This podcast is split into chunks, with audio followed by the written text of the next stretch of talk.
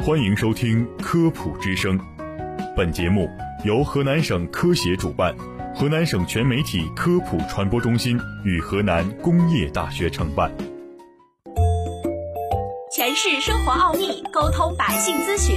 忙碌的一天，为您送来营养快餐。用最简单的妙招探索生活的奥秘，用最快捷的方式了解百科知识，打开视角，健康人生尽在生活百科。听众朋友们，大家好，我是主持人季晨，我是施佳。每年一到春节的时候呀，这个医院的急诊部总是有很多急性胃肠道患者去就诊。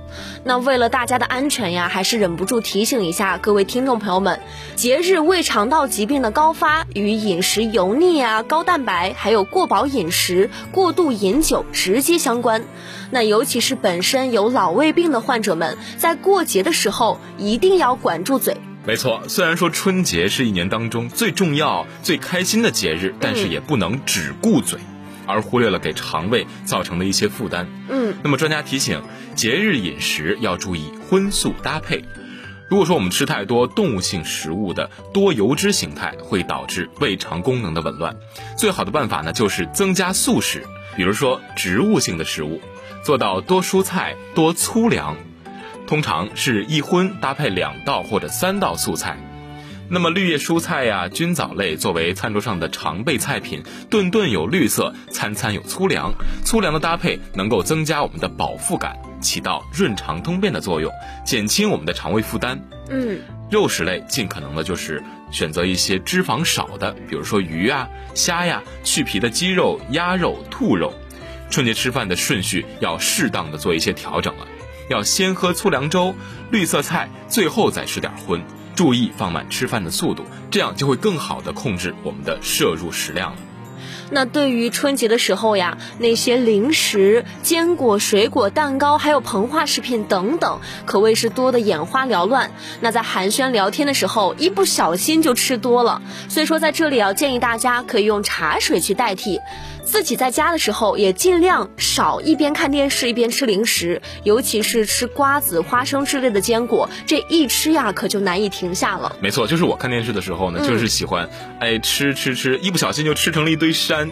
啊，那个皮就堆成了一堆山，感觉自己吃的非常多。没错，所以说要尽量避免自己一边看电视一边去吃零食。对，而且啊，有的时候春节期间有时难免会喝酒，因为大家开心嘛。适量原则是比较重要的，通常摄入酒精不超过二十五克，即啤酒不超过七百五十毫升，高度酒不超过五十毫升，三十八度的白酒不超过七十五毫升，红酒不超过二百五十毫升。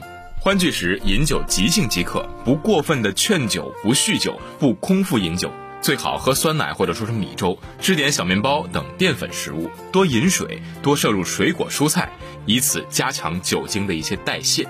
那随着食物资源日益丰富，在春节期间吃到一年四季的食物都很轻松。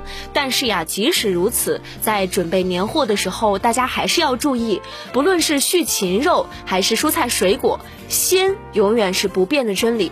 首先呢，要选择新鲜的食材，能选鲜活的，不选冰鲜的；能选冰鲜的，不选冰冻的。那其次呢，是可以储备一些调味品，还有烹调油等等。虽然说少油永远是健康饮食的第一步，但是我们依旧免不了在春节的菜肴中增加油的用量。那我们面对众多品牌和品质类别的食用油，就要做出理智的选择了。建议呢是选倡导脂肪酸均衡的调和油。食用油提供了人体多达百分之五十的脂肪酸，那选对食用油有助于人体各类脂肪酸的均衡摄入。